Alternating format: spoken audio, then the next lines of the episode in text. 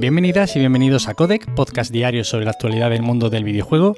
Yo soy Nacho Cerrato y la idea aquí es comentar brevemente lo que se cuece a diario en la industria del videojuego en capítulos muy cortitos. Así que si quieres estar al tanto y tienes poco tiempo, te invito a que te quedes por aquí. Y hoy tenemos que comenzar con malas noticias, con nuevas actualizaciones del caso Activision Blizzard y es que el Departamento de Vivienda y Empleo de California ha actualizado la demanda que había interpuesto contra esta compañía y además de todo lo que ya ha sido denunciado, que no lo voy a repetir porque es mucho y si cada vez que sale una actualización repito todo lo que ha sucedido aquí, pues todos los podcasts van a ser de lo mismo. Os puedo enlazar, por ejemplo, en las notas del episodio varios podcasts donde he ido actualizando el caso, incluso en uno de ellos hice un resumen, os lo pondré en las notas del episodio. Pero bueno, lo que decía, añade, además de todo lo que se ha denunciado ya, supuestos abusos cometidos contra trabajadoras temporales. Claro, lo que sucedía aquí es que la demanda contemplaba a los empleados, que allí en Estados Unidos pues tienen el título básicamente eso de empleado a tiempo completo. No entraban aquí ni los trabajadores de media jornada, ni temporales, ni toda esta gente. Claro, aquí ha habido también pues muchas víctimas de todo lo que ha sucedido aquí en Activision Blizzard. Y además acusan al Departamento de Recursos Humanos que sale de nuevo señalado de haber estado destruyendo pruebas durante esta investigación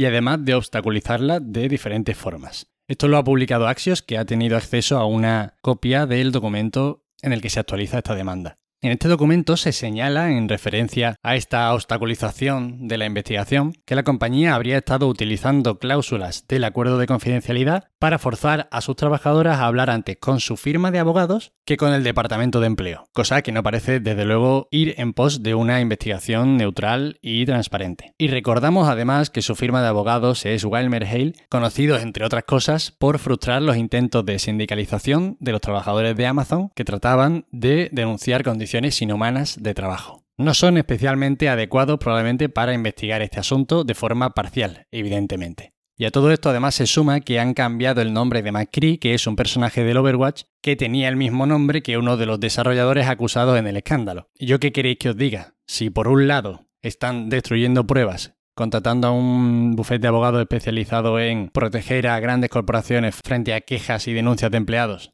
y de cara a la galería cogen y le cambian el nombre a un personaje del Overwatch para que todo el mundo vea que están muy preocupados por el asunto, pues no deja de sonar un poquito mal y feo. Que no digo yo que no haya que hacerlo, ¿no? Por supuesto. Pero mira que hay cosas que hacer en Activision Blizzard y cosas que arreglar de verdad, como para empezar por esto del nombre. En fin, en cualquier caso, pues vamos a seguir atentos a las noticias que rodean este caso de Activision Blizzard y os iré actualizando.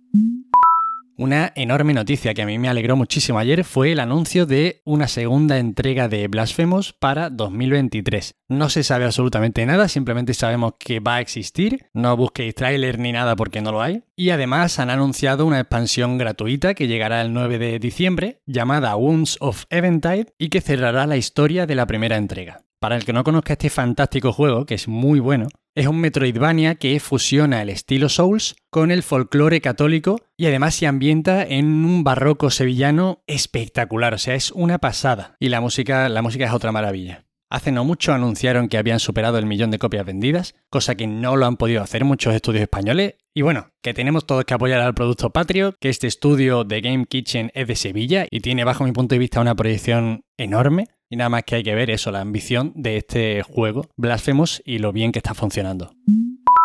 Y para acabar hoy, Gearbox va a abrir un nuevo estudio en Montreal, centrado en hacer crecer la saga Borderlands, pero también con intenciones de crear nuevas franquicias. Randy Pitford, ya sabéis, el CEO de esta compañía, comentaba que su plan de expansión pasa pues por atraer el talento a través de invertir en sus estudios de Quebec y de Montreal. Recordemos, por poner un poco en contexto, que Gearbox fue adquirida por el conglomerado sueco Embracer Group por 1.300 millones de dólares y de ahí que empiecen a verse los frutos de esta inyección económica.